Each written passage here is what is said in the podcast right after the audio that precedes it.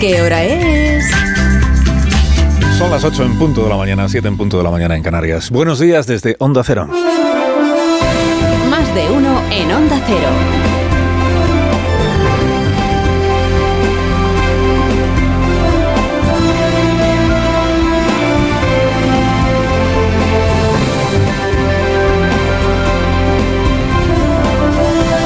¿Qué tal? ¿Cómo están? Bienvenidos a una nueva mañana de radio. Estrenamos el 19 de febrero de 2024. Si era Feijó quien se la jugaba, pues ganó Feijó entonces. Si era Sánchez quien más tenía que ganar, pues fue el que más perdió. Si esto era un plebiscito sobre el liderazgo de Feijó, el liderazgo de Feijó se afianza. Si esto era un plebiscito sobre Sánchez y su amnistía, pues fracasó Sánchez con su amnistía. Si esto era un termómetro del estado de opinión del país, en la primera oportunidad de votar tras la investidura de Sánchez por la gracia de Puigdemont, pues entonces debe de ser que la opinión del país es muy crítica con todo lo que ha venido pasando estas últimas semanas. Y si era un examen a la potencia movilizadora de un agente electoral llamado José Luis Rodríguez Zapatero, pues suspendió el examen el agente electoral, porque es el Partido Socialista el gran naufragado de la jornada electoral en la que triunfó Alfonso Rueda. O Partido Popular ganó a selección, sin ninguna dúvida. Sin ninguna dúvida. Galicia eligió continuidad, Galicia eligió no cambiar de gobierno autonómico. Mantener al PP con una mayoría absoluta holgada. Y van cinco mayorías absolutas consecutivas.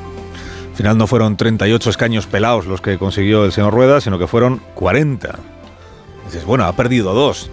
Ha perdido dos en comparación con hace cuatro años. Sí, ha perdido dos, pero, pero con casi 20 puntos más de participación que en 2020, su porcentaje de voto es el mismo.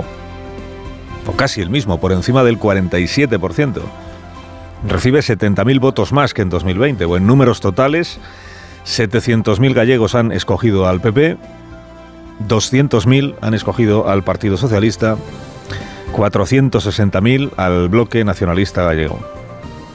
Y van cinco mayorías absolutas. Gobernar con mayoría absoluta no es un trámite, ganar con mayoría absoluta no es un trámite, es como saben el resto de los presidentes autonómicos. Solo cinco presidentes autonómicos disfrutan hoy de esa situación de mayoría absoluta. Cuatro son del PP, Juanma Moreno Díaz Ayuso, Gonzalo Capellán en La Rioja y Alfonso Rueda, y uno es del PSOE, que es García Paje, del PSOE o del extrarradio del PSOE, como dice el ministro Oscar Puente, ¿no? García Paje, único presidente socialista con mayoría absoluta, es el que está en el extrarradio del partido. Bueno, desde anoche Rueda está en su derecho a reivindicarse como figura de la política nacional, porque hasta ahora colgaba de su espalda, es verdad, el San Benito de gobernar de prestado, de haber heredado un gobierno que en realidad consiguió el señor Núñez Feijó. Llegó a decir del señor Rueda Marta Lois, candidata de Sumar, que era un presidente no electo. En rigor, quien ha sido no electa es Marta Lois. Ha obtenido 28.000 votos en toda Galicia. 28.000 votos del millón y medio de votos emitidos. Ese es el resultado de sumar. Y Rueda, que sí es electo, que ya fue investido por decisión del Parlamento Autonómico y que ahora lo va a volver a ser, puede atribuirse del el mérito de un triunfo inapelable. Hoy en la prensa gallega se repite mucho esto de que estamos ante la emancipación de Alfonso Rueda. Un triunfo inapelable y más aún habiéndosele puesto cuesta arriba el final de la campaña electoral por un patinazo o desliz o torpeza o como usted lo quiera llamar, que no fue suyo sino de su antiguo mentor. Así Núñez Feijó le complicó a su propio partido las cosas brindándole a la izquierda un balón de gol al final de la campaña, que obtengas no solo mayoría absoluta, sino que te sobren dos escaños, pues viene a ser como coronarse con un plus, con un plus. Rueda se legitima a sí mismo, y gana peso en el núcleo de influencia del PP. No queremos privilegios de ningún tipo, ni para nosotros ni para los demás.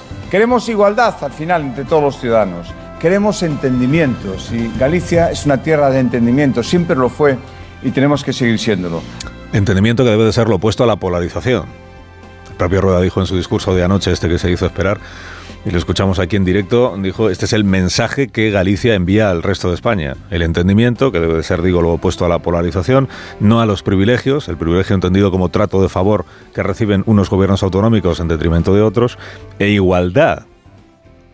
Claro, igualdad en la España de la amnistía inminente es la palabra de la que hacen bandera quienes rechazan la impunidad por ser un trato de privilegio y en contra de la igualdad ante la ley para algunos dirigentes políticos, singularmente para uno, que es el señor Puigdemont. Siendo todo esto así, el discurso gallego del ganador de las elecciones gallegas fue anoche esto que los analistas llaman un discurso nacional, ¿no? o de ámbito nacional, o dirigido al conjunto del país. Mire, ocurre siempre que hay elecciones autonómicas en alguna de las regiones eh, cuyo debate propio y cuyos gobernantes no están todo el día en los medios de comunicación, o sea, cuando no son ni en Cataluña ni en la Comunidad de Madrid, que son las dos comunidades de las que estamos hablando todo el día, Ocurre que en la noche electoral los comentaristas subrayan siempre esto de que pesó más la política doméstica de esos lugares, contemplada desde nuestros puestos de observación como un exótico arcano, no la política doméstica de Galicia debe ser una cosa que pesó más eso que la política nacional. Anoche también sucedió esto, también lo comentamos en el programa especial. Dice, si ha ganado Alfonso Rueda con mayoría absoluta, será porque la política nacional no ha influido en el ánimo de los votantes. Si el bloque le ha metido 16 escaños de ventaja al Partido Socialista, 16, ¿será porque la política nacional no ha influido?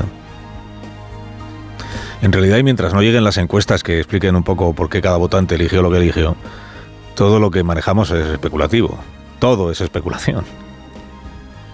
Se dice, ah, lo de los indultos de Feijó no influyó, porque al final el PP conservó los votos que tenía porque cundió la idea durante la campaña electoral de que el tropiezo podía ser decisivo solo en un sentido, que era el de disuadir a los votantes de Feijó de votar al partido de Feijó. Con esto que ha dicho Feijó, a ver si sus votantes se van a ir a otro sitio. A convencerse a sí mismo y a convencer al resto del país justamente de esto es a lo que se entregó en cuerpo y alma el presidente Sánchez y su legión de portavoces, de ministros, de comentaristas afines durante la última semana de campaña electoral. Decían, Feijó, se ha pegado un tiro en el pie y está disuadiendo a sus propios votantes. Esta es la nuestra. Bueno, y si lo de Feijó no solo no hubiera disuadido al votante conservador, sino que le hubiera espoleado a acudir a votar al Partido Popular. Todo esto es especulación también, ¿eh? pero tan legítima como la otra. Lo de Feijó me refiero al, al empeño del Partido Socialista en tergiversar lo que Feijó realmente había dicho ante un grupo de periodistas elevarlo a la categoría de prueba irrebatible de que Feijó negoció con Puigdemont un indulto. Que esto es lo que dijo Sánchez en uno de sus últimos mítines. Feijó ha admitido que negoció los indultos con Puigdemont. ¿Cuándo ha admitido eso? Como dijo el Partido Socialista, lo de Feijó es cínico, es mentiroso y es hipócrita. El boomerang de la amnistía, decían algunas crónicas entusiastas, con la posibilidad de cambio de signo político en Galicia. El boomerang de la amnistía para el PP. ¿Y si el boomerang hubiera acabado siendo la utilización que Sánchez hizo de lo de Feijo? Esto de todos indultamos, todos queremos amnistiar, todos somos un poco lo mismo.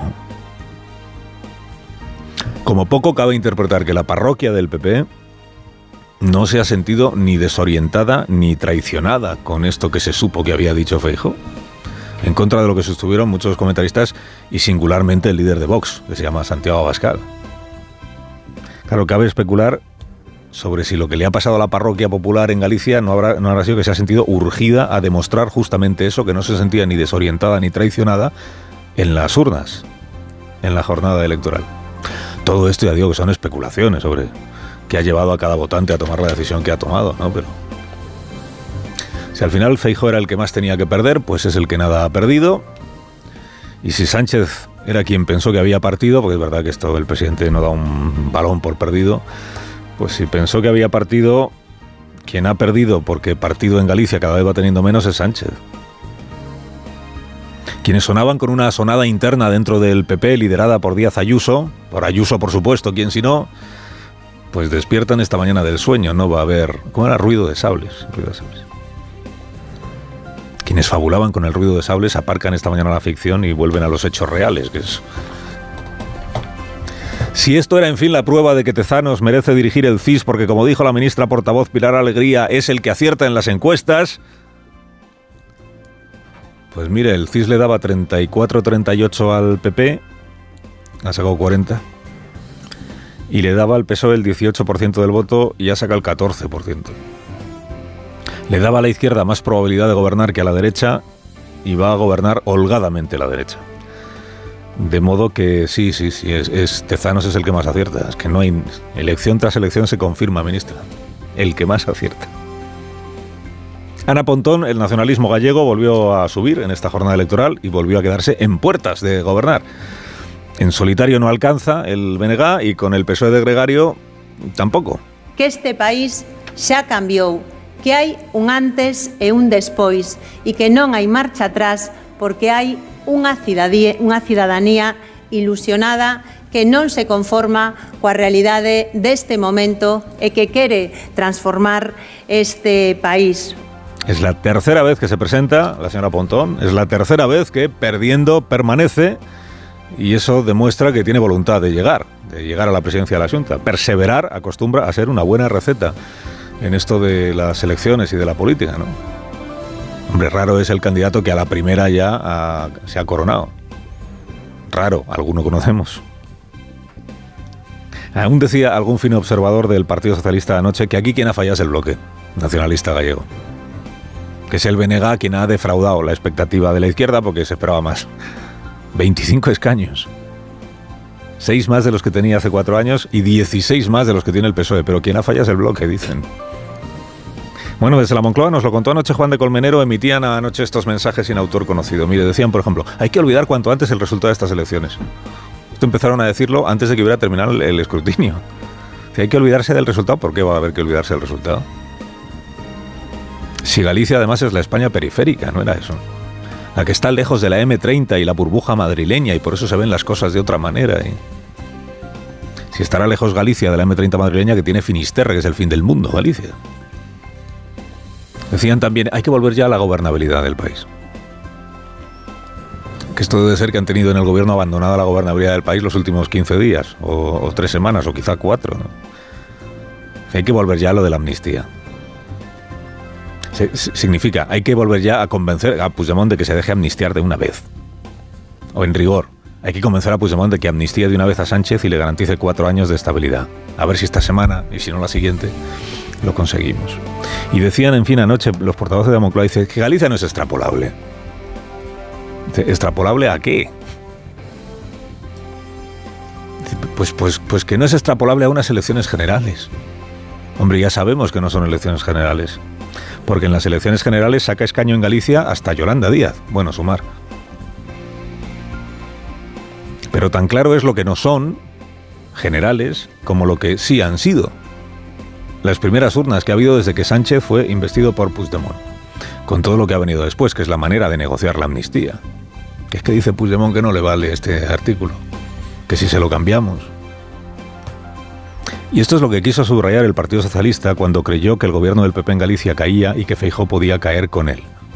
Que era las primeras, urnas después de todo lo de la amnistía. Que era una manera de decir, ahí es donde se va a ver que Feijó se equivoca en su forma de hacer la oposición y que el respaldo social lo tiene el PSOE.